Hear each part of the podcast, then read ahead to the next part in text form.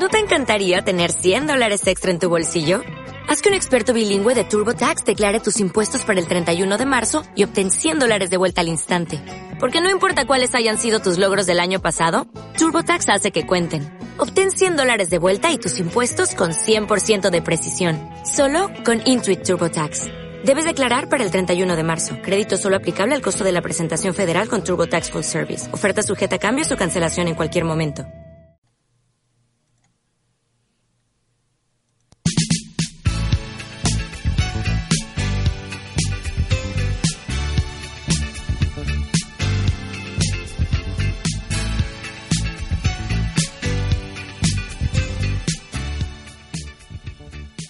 Buenas, de nuevo con ustedes Clan 5.0 después de las vacaciones veraniegas. Esperamos que todos nuestros oyentes, todas las familias de Hortaleza y aledaños hayan disfrutado del descanso vacacional. Quienes hayan podido tener las vacaciones se pueden considerar que han tenido bastante suerte en el mundo en que vivimos. Quien no haya podido, pues esperamos que los calores veraniegos no hayan hecho estragos y que hayan disfrutado de la familia en todo caso.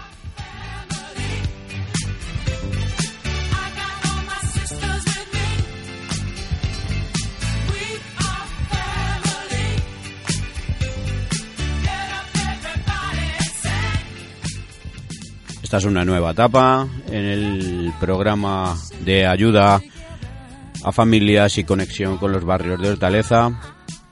Ya sabéis que pretendemos servir de vínculo entre las propuestas, eh, algunas de las cuales hemos tenido aquí en el programa durante los meses previos al verano. Propuestas siempre de ayuda, de consulta, de apoyo y de progreso para las familias de el barrio y el distrito.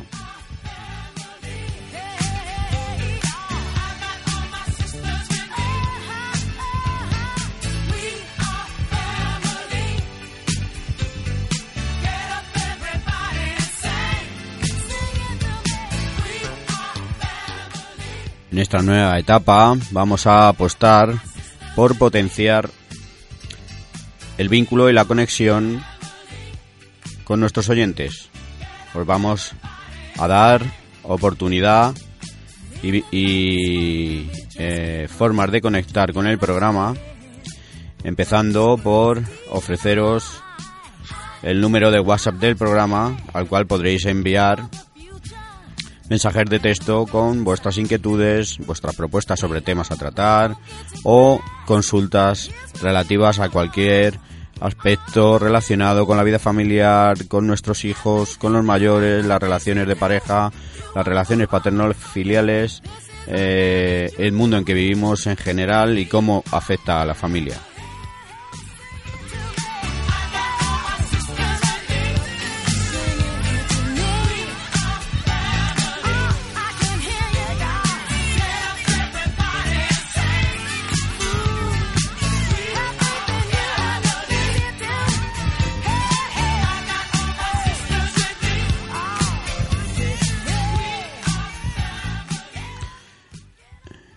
Empezando por esto último que hemos comentado, os eh, voy a dar el número de teléfono de nuestro WhatsApp para que podáis conectar con el programa.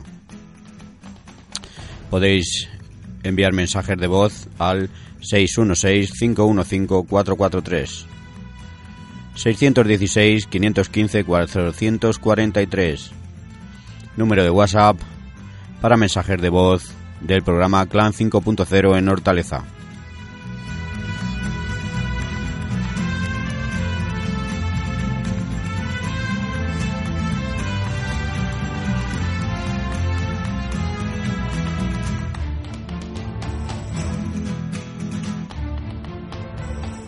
Estáis invitados a enviar vuestros mensajes de voz sobre cualquier cosa mm, sobre la que queráis consultar o eh, propuestas para el programa, temas a tratar, situaciones que os preocupan y sondear posibilidades para ayudaros.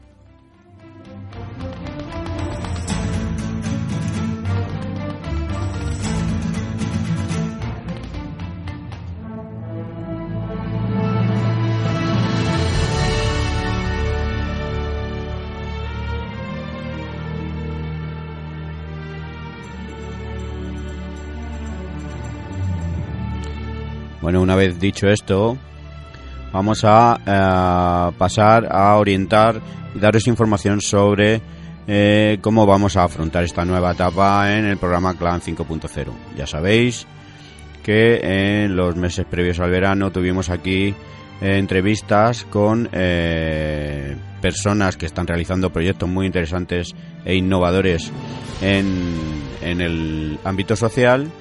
Tuvimos a Alberto Agudo con su programa de farmacogenética para ayudar a polimedicados.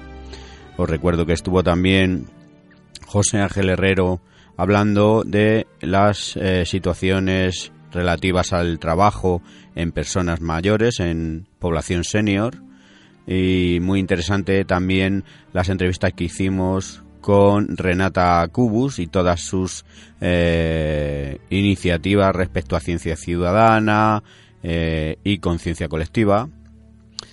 Eh, a su vez también tuvimos la visita de los productores y directores de la película relativa al bullying en nuestro país, Cómplices, de la cual seguro que tendréis noticias. Es un corto muy interesante y estuvieron aquí mm, hablando sobre el guion de la película, qué motivó su rodaje y eh, las personas que intervienen en él y todos los aspectos eh, interesantes que rodean a esta, eh, este estupendo cortometraje.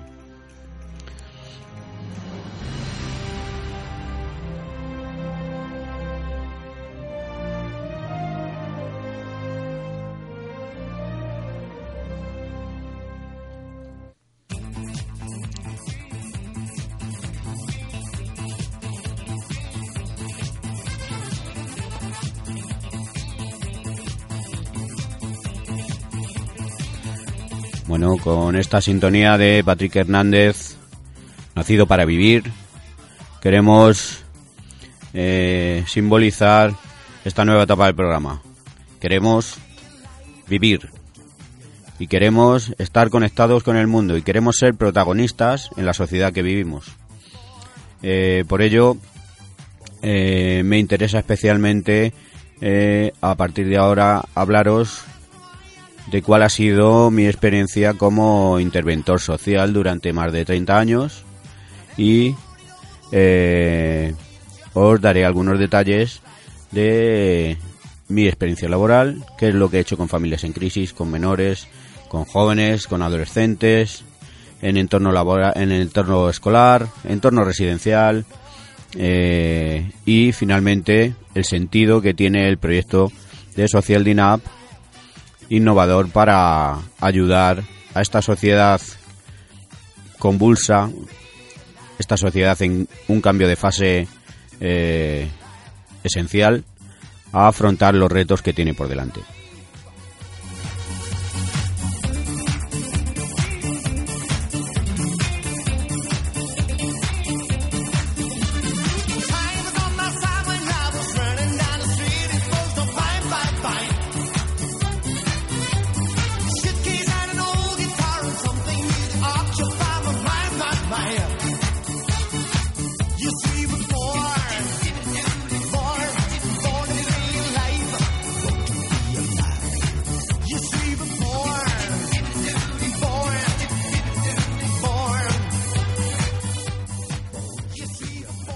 Os vuelvo a recordar el teléfono para el WhatsApp del programa para que enviáis mensajes de voz. Es el 616-515-443. Los mensajes que enviéis eh, podrán ser emitidos en el programa y en todo caso serán siempre tenidos en cuenta en las sucesivas programaciones eh, de Clan 5.0.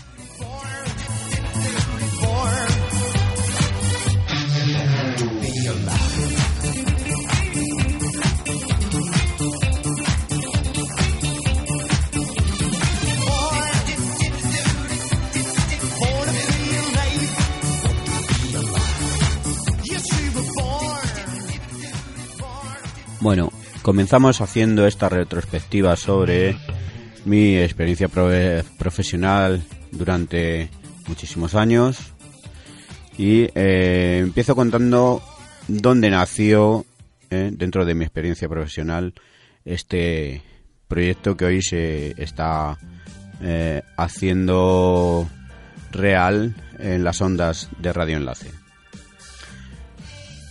Hace casi 20 años, algo más, veintitantos años, 22 años, comencé a trabajar con, con familias en crisis, realizando visitas semanales o quincenales a sus domicilios.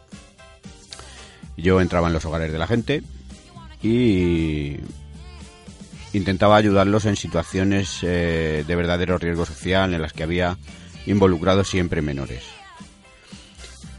En este trabajo, que me parecía estimulante en sí mismo, era una especie de, de, de odisea o de viaje eh, espacial cada vez que entraba en una en una casa, en un domicilio. Esto me daba la impresión de adentrarme en mundos inexplorados, espacios vírgenes y que me ofrecían continuas sorpresas y nuevas sensaciones en los hogares que yo visitaba.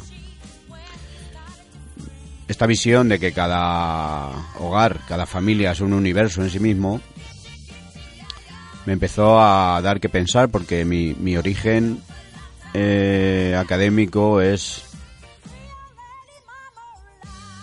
la biología, el haber estudiado eh, biología y abandoné el laboratorio porque me parecía un lugar frío para mi carácter. Yo necesitaba este vínculo y esta relación personal, el vincularme y el interaccionar cara a cara con las personas. Pero el, el espíritu investigador siempre me acompañó y empecé a pensar que aquello era el mejor laboratorio posible. Es decir, trabajar in vivo, con las manifestaciones reales e instantáneas de los humanos que eh, somos los seres vivos más evolucionados en su propio entorno vital y siendo muchas veces testigo de excepción en el mismo terreno de juego, haciendo un símil deportivo de las interacciones únicas y irrepetibles que se realizaban en las familias me hizo plantearme eh, una visión científica de este trabajo, ¿no? Y eh, comencé a ver que, que, cuando yo intervenía con las familias no tenía segundas oportunidades, es decir, yo tendría, tenía que afrontar un determinado problema, interactuar con los cónyuges, los padres, tutores de los menores y con los propios menores, pero no tenía oportunidad de, una vez que haces una intervención, deshacer lo hecho o desdecir lo dicho. Mm, no se pueden hacer pruebas para observar qué resultados van a tener las intervenciones que yo hacía, ¿no? Y bueno, es cierto que yo tenía mapas mentales de la dinámica familiar que yo observaba en mi cabeza, pero no sabía cómo plasmarlos y tampoco sabía eh, cómo eh, crear alguna herramienta que me permitiera trasladar la complejidad de las dinámicas familiares y de lo que yo observaba en los hogares a un modo útil para comunicar, comunicar no solo con otros, otros profesionales que trabajaban conmigo, otras personas, o conmigo mismo sobre esta experiencia con la familia. Bueno, a partir de esta carencia empecé a buscar eh, herramientas, que me ayudaran a plasmar estos modelos mentales de lo que yo vivía en, en, un soporte gráfico. Me formé en terapia familiar y eh, empecé a conocer que, bueno, cada escuela, cada autor, dentro de lo que las dinámicas familiares ofrecen una visión de la familia diferente. Y yo quería buscar eh, algo que pudieran ser patrones estables para eh, enfrentar cualquier tipo de dinámica en la familia. Buscaba la construcción de niveles, como si estuviera observando con un microscopio algo a lo cual no llegamos con, con nuestros medios eh, biológicos y físicos. Es decir, necesitaba un zoom, una especie de aumento para ver en detalle y observar en detalle los desafíos eh, que las familias estaban atravesando. Y en ese sentido, eh, poder comparar lo que pasaba en unas familias y en otras. Bueno, entonces decidí realizar una especie de moldes descriptivos de tres niveles de la, de la, de la vida en la familia. Uno es la acción, la acción simple, es decir, lo que un individuo dentro de la familia eh, ejecuta, lo que actúa, lo que dice, lo que piensa, lo que hace. Otro nivel es la interacción, es decir, qué relación establece con los otros miembros de la familia cómo es esa relación, cómo fluye, cómo, cómo discurre. Y finalmente la coreografía, que es un nivel amplio en el cual están involucrados todos los actores de la familia. En ese sentido, bueno, lo llamo coreografía porque me parece un baile conjunto en el cual la familia está continuamente desarrollando un pues eso, una coreografía. Y cada familia tiene su propia coreografía. En la elaboración de estos modelos teóricos empecé a pensar que había una analogía útil, una analogía entre lo que es eh, una célula y lo que es una familia. ¿Por qué? Porque pienso que la familia es la célula que organiza, que construye el tejido social. De tal manera que había un paralelismo entre los organismos vivos y la sociedad. Y creo que la complejidad del funcionamiento familiar tiene la misma forma que la complejidad biológica de los seres vivos en todos sus niveles. Bueno, pues con estas ideas empecé a, buscar y encontré un modelo teórico similar al que yo había pensado y que había sido elaborado en Estados Unidos y del cual no se tenía mucho conocimiento aquí en España. De hecho, no he encontrado eh, textos eh, traducidos al castellano de esta obra. Es una obra de James Grieg Miller y es la llamada teoría de los sistemas vivos. De, solo encontré en internet breves referencias en inglés. Bueno, este descubrimiento facilitó por un lado las cosas porque me obligaba a afinar una perspectiva teórica introduciendo las particularidades del funcionamiento de la familia. Y además me espoleó en esta búsqueda de, de, contenidos con este mapa mental, sencillamente porque cuando hay alguien que ya ha pensado eh, o tiene eh, unos análisis semejantes a los que yo tenía, pues no te encuentras solo. Empiezas a pensar que realmente no es una no es descabellado lo que, lo que estás intentando. Desde entonces los caminos que atravesé con esta nueva metodología de intervención, durante 10 años de intervención con familias en los que apliqué esta, esta visión con ayuda de herramientas informáticas, eh, me ha llevado hasta aquí. Las conclusiones, tanto teóricas como prácticas, que nacieron del uso de esta visión y de la tecnología de dinámica sistemas, que como ya he contado en alguna ocasión es un software que permite desarrollar un gemelo virtual del conflicto en el ordenador, es decir, una familia en conflicto, eh, esta tecnología me permite plasmarla en el ordenador y hacer investigaciones sobre sus dinámicas y eh, utilizarlas para ayudar en el cambio, en la mejora y en eh, definitivamente salvar las dificultades por las que atraviesan. Entonces, eh, a partir de ahí, os empezaré a contar algunos detalles de lo que viví durante esos 10, 15 años y que me ha traído a este proyecto, Social Dinap, y a este programa, Clan 5.0.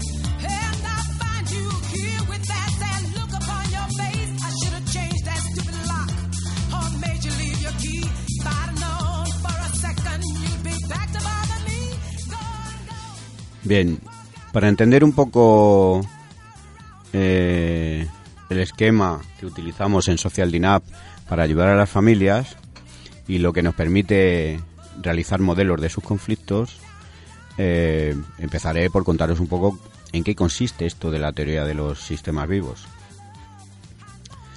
Bien, eh, James Gray Miller, que lo describió en, su, en una enciclopédica obra en 1978, viene a decir que detrás de la admirable diversidad de formas de vida se esconde un proceso vital que obedece a un conjunto de leyes, que en último extremo se reducen a un proceso muy simple pero con una potencialidad casi infinita, que es la codificación genética.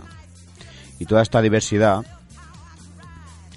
eh, permite, a través de su tesis, proponer una sistemática de estudio que puede llegar a ser de una nitidez eh, muy importante en los aspectos de la vida de la vida social que hasta eh, hoy nos parecen muy oscuros.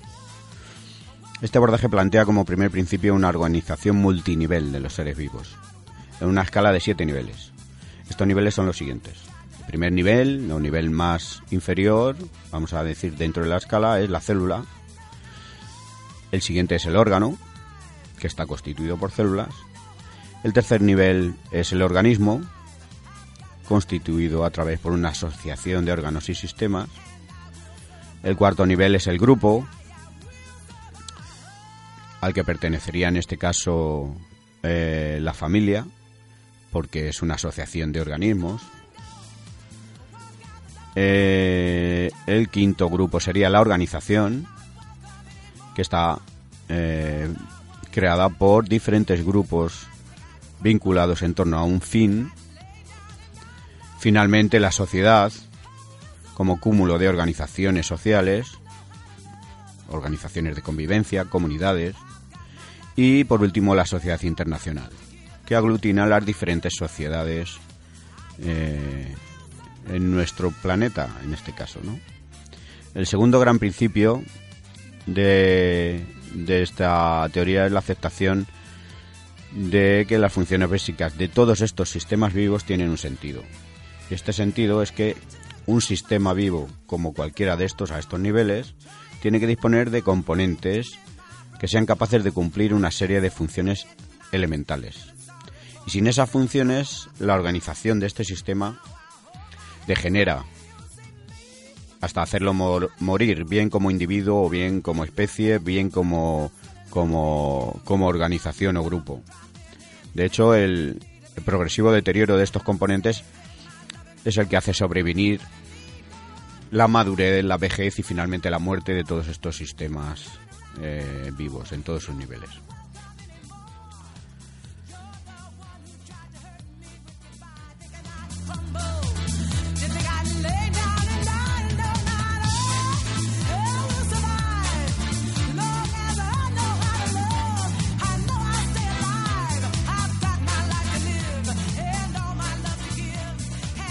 El tercer gran principio es el concepto de ser vivo como sistema, asumiendo la definición de sistema como un conjunto de elementos que interactúan entre sí.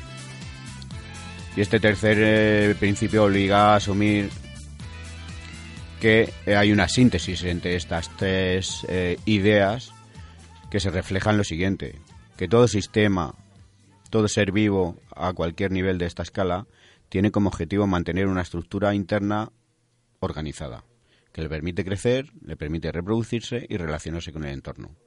Y esto evidentemente se aplica también a los niveles sociales. Para conseguir estos fines se necesita disponer de un conjunto de subsistemas que ejecuten a su vez funciones encaminadas a procesar tanto la materia como la energía y la información disponible, tanto en el entorno como en el interior del propio sistema. Estos son realmente los tres fluidos esenciales para la vida y son esenciales para cualquier sistema en esta escala. De este modo, los subsistemas biológicos, los subsistemas eh, sociales también, se agrupan en tres clases. Los que procesan materia, energía e información, En este caso hablamos de un, subsistema funcional que es el reproductor, es decir, el que tiene como su objetivo eh, crear copias de sí mismo que a su vez puedan generar nuevos sistemas. Y eh, el otro subsistema que procesa tanto materia como energía de información es el que llamamos subsistema cubierta, es decir, el que define los límites de cada uno de estos individuos o grupos con el entorno. Es a través de este límite, a través de esta especie de barrera que a veces, que en el caso de los eh, sistemas sociales es invisible, pero existe, es a través de la cual se intercambian tanto la materia como la energía como la información entre el entorno y el interior del propio grupo. Hay otra serie de subsistemas que solamente procesan materia y energía, y eh, en la teoría eh, de los sistemas vivos tienen los siguientes nombres. Un sistema ingestor, que lo que hace es introducir la materia en energía dentro del grupo. El convertidor, que es el que hace esta materia y energía mm, asumible por el propio grupo y consumible por él. El distribuidor, que es el que dentro del sistema crea canales para eh, distribuir estos fluidos esenciales, la materia y la energía. La materia son las cosas, los productos, las herramientas y la energía, evidentemente, es la energía mental, la energía física, la energía biológica, fisiológica y la energía del propio sistema, energía en el hogar, energía en nuestros eh, vehículos, todo lo que usamos dentro del el sistema familiar en este caso. Hay un subsistema almacenador para tener provisiones de estos fluidos, un subsistema productor que a su vez también produce cosas y produce energía interna para que el, grupo siga evolucionando. Luego hay un subsistema evacuador que lo que permite es desechar lo inservible. Hay que hacer en todas las familias, conocemos ¿Qué es lo que ocurre cuando hay que vaciar el trastero y empezar a tirar cosas? Bueno, pues ahí está poniéndose en marcha el subsistema evacuador de la familia. Luego hay un subsistema motor que permite su movimiento, permite su traslado, permite, eh, por ejemplo, realizar cambios de vivienda, cambios de vivienda hogar, que en este caso es, es el subsistema soporte estructural. Vale, todos estos nombres pueden parecer eh, complicados de entender, pero en realidad tienen mucho que ver con lo que nosotros somos. Nosotros ingerimos, nosotros convertimos, nosotros distribuimos en nuestro propio organismo la materia y energía, la almacenamos, producimos, evacuamos, nos movemos y tenemos un cuerpo físico que permite realizar todo esto. Pues en una familia ocurre exactamente lo mismo, tenemos estos mismos subsistemas. Eh, y finalmente están los subsistemas que desde el punto de vista de la toma de decisiones son más importantes. Son los subsistemas que procesan la información.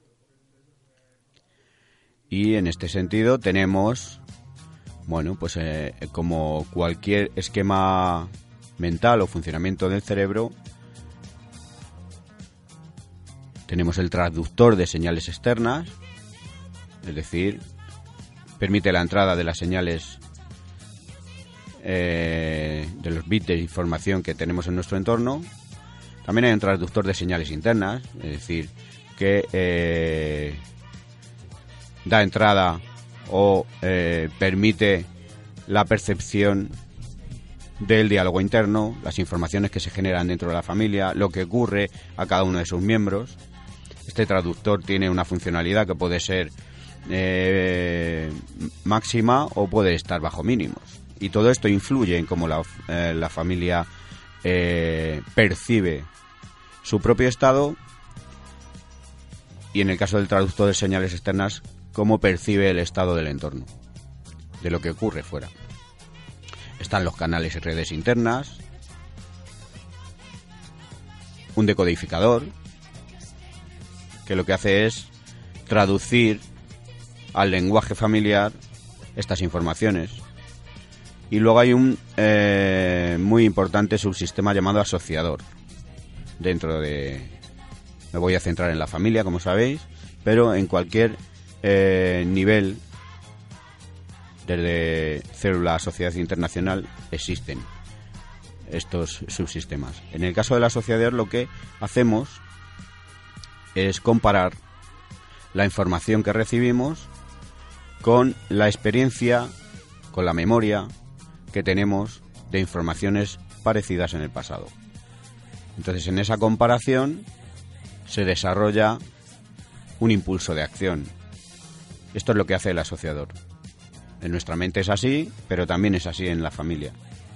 Y eh, seguidamente actúa un subsistema llamado decisor, en función de esta comparación de el mundo real, el estado real y lo que se desea, lo que en la memoria existe como, como sueño, como intención, como posible logro, eh, permite afrontar las acciones para corregir lo que no nos gusta en lo que deseamos. Esto hace el subsistema decisor. Ya hemos hablado alguna vez de este esquema estado real, estado deseado, que es central en la dinámica de cualquier eh, sistema vivo en todas las escalas de las que hablamos. La memoria, la memoria es un sistema que aloja todas nuestras experiencias y es lo que nos permite comparar lo que vivimos con lo que nosotros hemos experimentado y a partir de ahí los individuos y las familias en su conjunto elaboran una forma de actuar. Cada familia tiene una memoria diferente y cada familia actúa frente a los retos similares también de forma al menos ligeramente diferente y en otras muchas ocasiones muy diferente.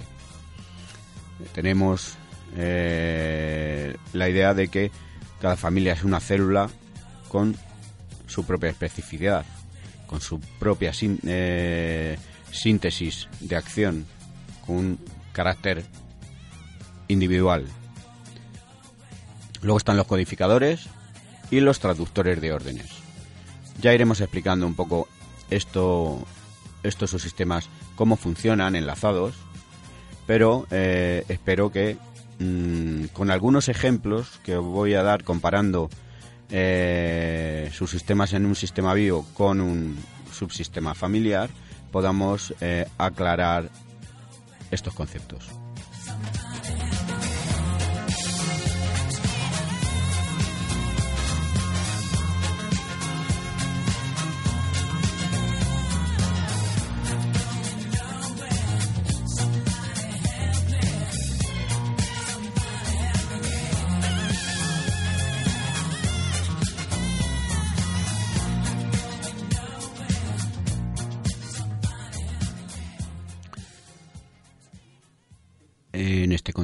El sistema, los sistemas de información engloban todos los recursos de los que se dispone para capturar, para procesar, almacenar y emitir información. Bien. Y en este sentido, uh, si vamos a un organismo biológico, los sistemas de información constan de tres elementos fundamentales, que son la rama aferente, es decir, las fibras sensitivas, que reciben los estímulos externos, la rama eferente que corresponde con las neuronas motoras y luego los elementos de asociación, memoria y decisión que eh, están alojados en el cerebro. Y en este sentido, si comparamos, por ejemplo, el traductor de entrada de señales externas en un subsistema sensorial como el que cualquiera de nosotros dispone, y que es capaz de captar la información del entorno, estos traductores son los sentidos, son la vista, el oído, el olfato, el gusto y el tacto. Y en un grupo humano, ¿qué conforman estos sentidos? ¿Cuáles son los sentidos de la familia? Pues incluye los procesos de vigilancia, los procesos de observación del entorno, en general todo aquello que sea capaz de recoger información del exterior y tenemos que admitir, eh, en este caso, como miembro de pleno derecho en las familias, de la televisión y de Internet, como sentidos. Son sentidos en la familia porque están continuamente transmitiendo información de nuestro entorno. No solamente los individuos que conforman la familia eh, son eh, portadores de información. Y uno de los retos actuales es que la familia introduce cada vez mayor información del exterior a través de la televisión e internet que a través de sus propios eh, eh, elementos constituyentes de los individuos que conforman la familia. La función de traducción puede ser eminentemente humana, como la escritura de un dato anotado en un papel, un mensaje telefónico o una percepción visual. El proceso de captura de esta información externa es vital, ya que de la misma forma que es imposible la vida sin capacidad de captar señales externas que permitan a los seres vivos saber dónde viene la amenaza o dónde está el alimento o el agua, tampoco es posible para una familia mantenerse a sí misma si no recibe información eh, fidedigna del grado de éxito o de fracaso que obtiene con relación a las demandas de su entorno. En este sentido es muy importante destacar que los diferentes miembros de la familia sienten la necesidad de satisfacer sus propias demandas internas respecto al entorno, con lo cual la percepción de lo que ocurre fuera está también mediatizada por una función selectiva a nivel personal. Es decir, a veces no es compatible la, la intención individual con la intención del grupo. Y este hecho es comúnmente observable en cualquier grupo humano y compromete en muchas ocasiones su propia supervivencia porque dificulta esta función vital de la entrada fidedigna de las señales externas es decir, de la percepción correcta de la realidad que la familia vive.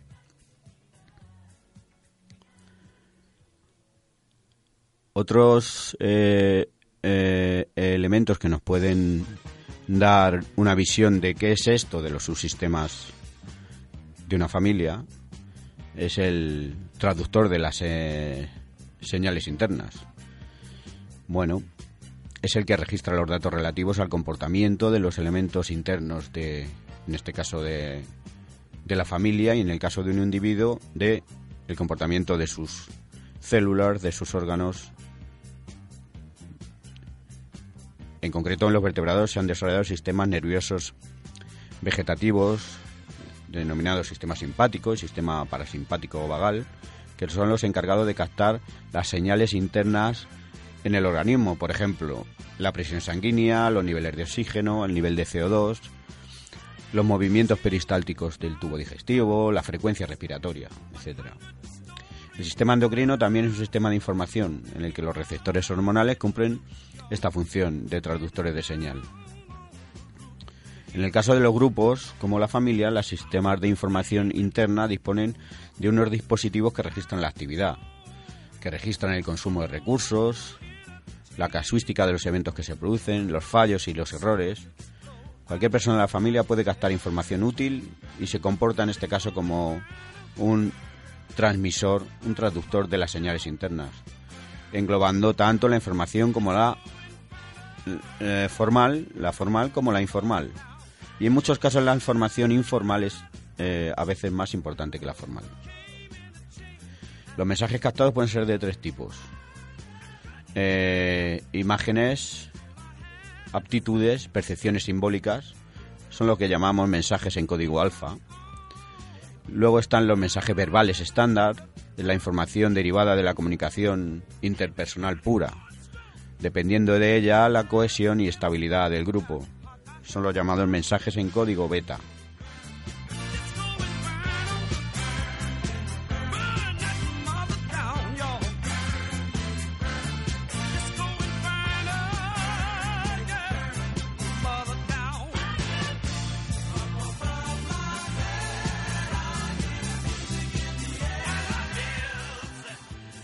Y finalmente están los mensajes en código gamma.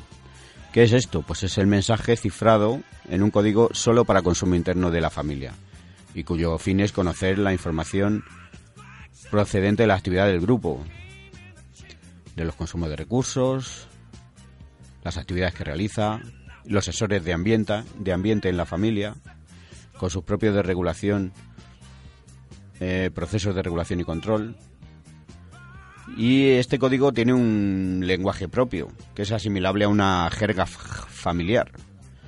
pues eh, en muchos casos podemos entender que cada familia tiene una especie de código para afectivo para relacionarse con los demás.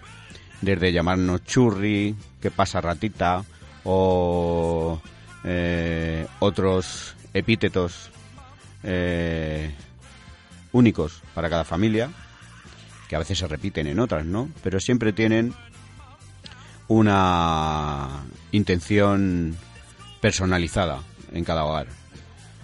Me gustaría que pudierais enviarnos eh, información sobre cuál es la jerga que usáis dentro de vuestra familia. Y con este eh, encargo que os envío, a ver si eh, pudierais enviarme mensajes de voz de cuál es la jerga familiar que utilizáis en vuestras propias familias para trataros los unos a los otros. ¿De acuerdo? Yo, mm, eh, en mi familia, por ejemplo, eh, el término churri se usa, el término eh, jocoso para llamar a mis hijos la atención de vez en cuando, eres un petardo, ay, petarda. No sé, seguro que encontráis algunos de estos ejemplos dentro de vuestro lenguaje interno. Os invito a que lo compartáis con nosotros y eh, en el próximo programa lo pongamos en común.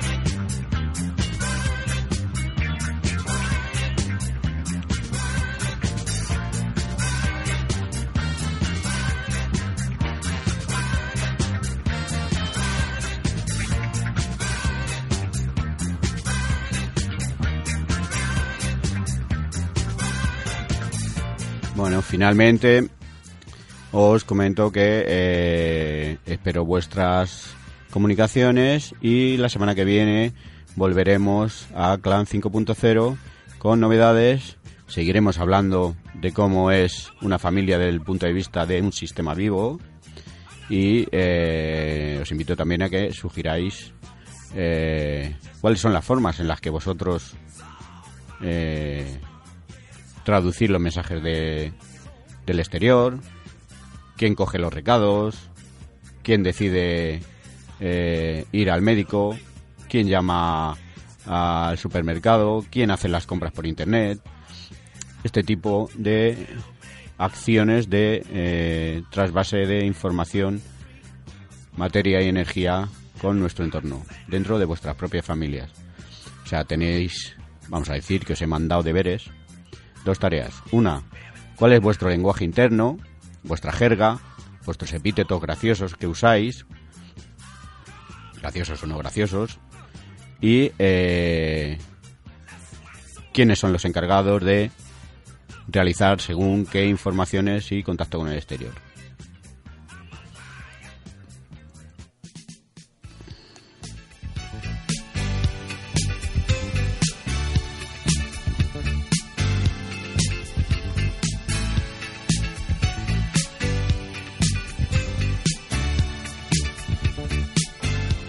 Bueno, esperamos que no tengáis síndrome post-vacacional, que ya os hayáis incorporado a vuestras tareas rutinarias, a vuestros trabajos, quienes lo tengáis y tengáis esa suerte, o a vuestros quehaceres y contacto familiar con eh, el invierno que viene. Y dicho sea de paso, bueno, no sufráis los efectos de volver eh, a las rutinas diarias. Es más, os invito a que convirtáis este reencuentro en oportunidad. Pensar sobre qué hacéis como grupo, cómo lo hacéis e intentar siempre mejorar. Porque somos familia. Hasta la semana que viene. Muchas gracias.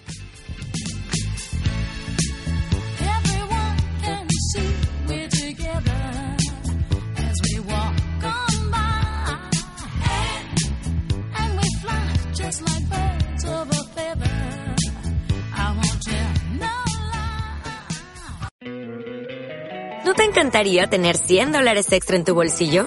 Haz que un experto bilingüe de TurboTax declare tus impuestos para el 31 de marzo y obtén 100 dólares de vuelta al instante. Porque no importa cuáles hayan sido tus logros del año pasado, TurboTax hace que cuenten. Obtén 100 dólares de vuelta y tus impuestos con 100% de precisión. Solo con Intuit TurboTax. Debes declarar para el 31 de marzo. Crédito solo aplicable al costo de la presentación federal con TurboTax Full Service. Oferta sujeta a cambios o cancelación en cualquier momento.